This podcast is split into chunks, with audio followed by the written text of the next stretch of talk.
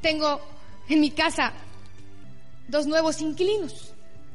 Uno de ellos es un pajarito del amor amarillo que encontraron Alexander y Paco jugando racket. Y lo agarran y lo meten en una jaula. Y mi hija, que ama a los animales, va y compra su compañero, un periquito del amor azul. Lo suelta en un cubo de luz grande y el periquito azul no quiso volar. Le digo a mi hija, ¿por qué? Porque nació en una jaula. Y el periquito amarillo, la periquita muy aventada, llegaba y le hacía piojito y le movía y se le esponjaba. Y se retiraba y regresaba y le, como diciéndole, ven. Y el otro, no, no, no. La seguridad. Y yo los observaba y los observaba y los observaba. Y no quería volar. Los pusimos en la jaula para que no les diera frío. Y decidimos dejar la jaula dentro pero abierta. El amarillo salía y volaba y regresaba a invitarlo a ser libre. Y el otro tenía mucho miedo. Y seguía saliendo y regresaba. Y era una lucha de quién iba a ganar. Tristemente, la periquita se quedó con el periquito azul en la jaula y con la puerta abierta ya no quisieron salir. Hacia allá afuera, muchos robadores de sueños.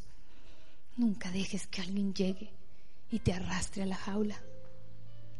Hazle caso a tu en que es ese periquito amarillo que te está diciendo, extiende las alas, sí se puede. No tengas miedo. Sal de tu zona de confort. Te va a doler, pero vale la pena. Hoy que hicimos este viaje, estaba cumpliendo uno de mis sueños. Desde niña siempre me gustaron los castillos, todo lo medieval. Yo oigo las gaitas y se me enchinaba la piel.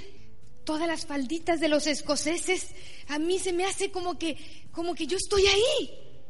Todo lo que fuera Irlanda, Escocia, Inglaterra, mi corazón brincaba. Yo antes de casarme le dije a Paco, voy a ir a Inglaterra y voy a ir a estudiar y voy a conseguir una beca. Y me dijo, tómate una pastillita de Ubicatex y me robó el sueño. Pero me dijo, yo te voy a llevar.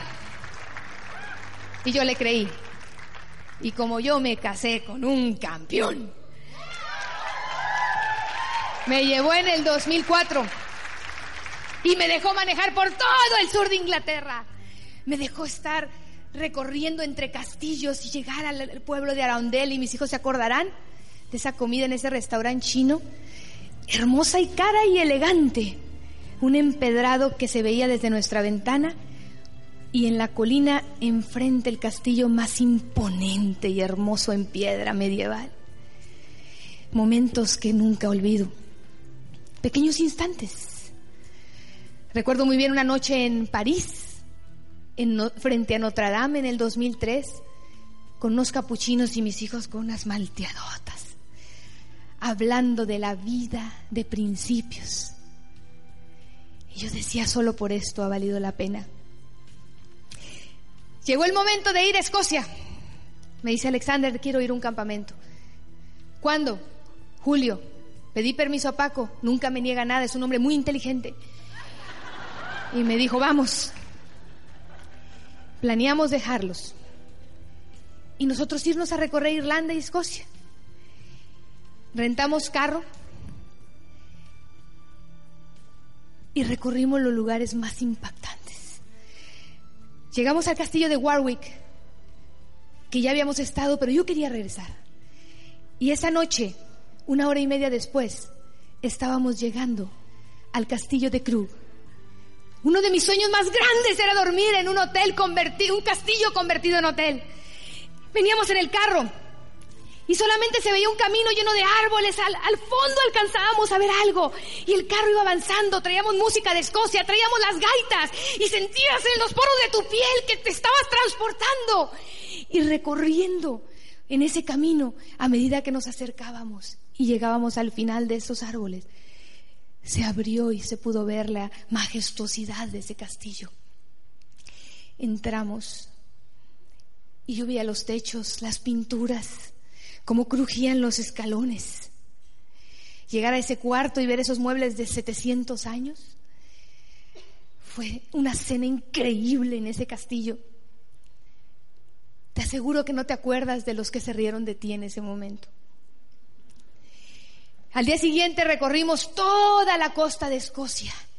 Nos fuimos, la costa no es pareja, se ve tierra, mar, pero no ves el mar abierto. Recorrimos lugares tan increíbles que de repente venías manejando con entre borreguitos, entre ovejas, prados verdes, vegetaciones exuberantes y de repente se abría la vegetación y tenías un castillo gigante enfrente de ti.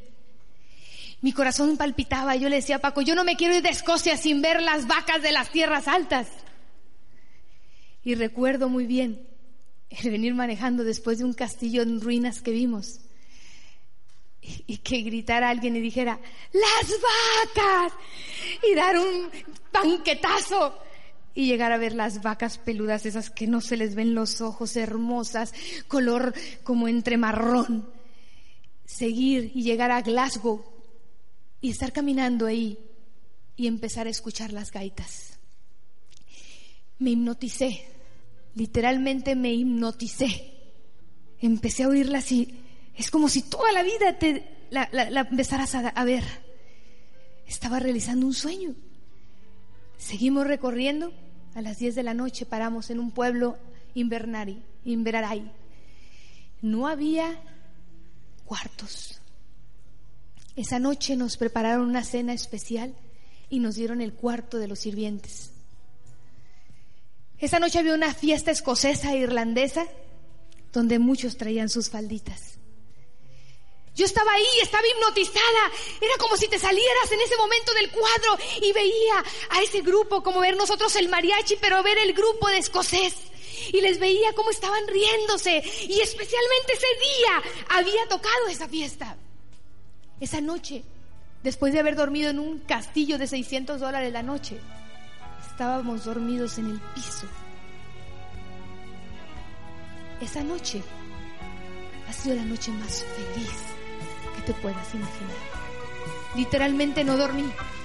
Literalmente yo nomás me la pasé diciéndole con mis audífonos, mi iPod, oyendo música clásica, sintiendo la vibración, sintiendo la música, sintiendo el momento, viviendo con gozo y solamente decía, gracias, gracias, valió la pena, valió la pena.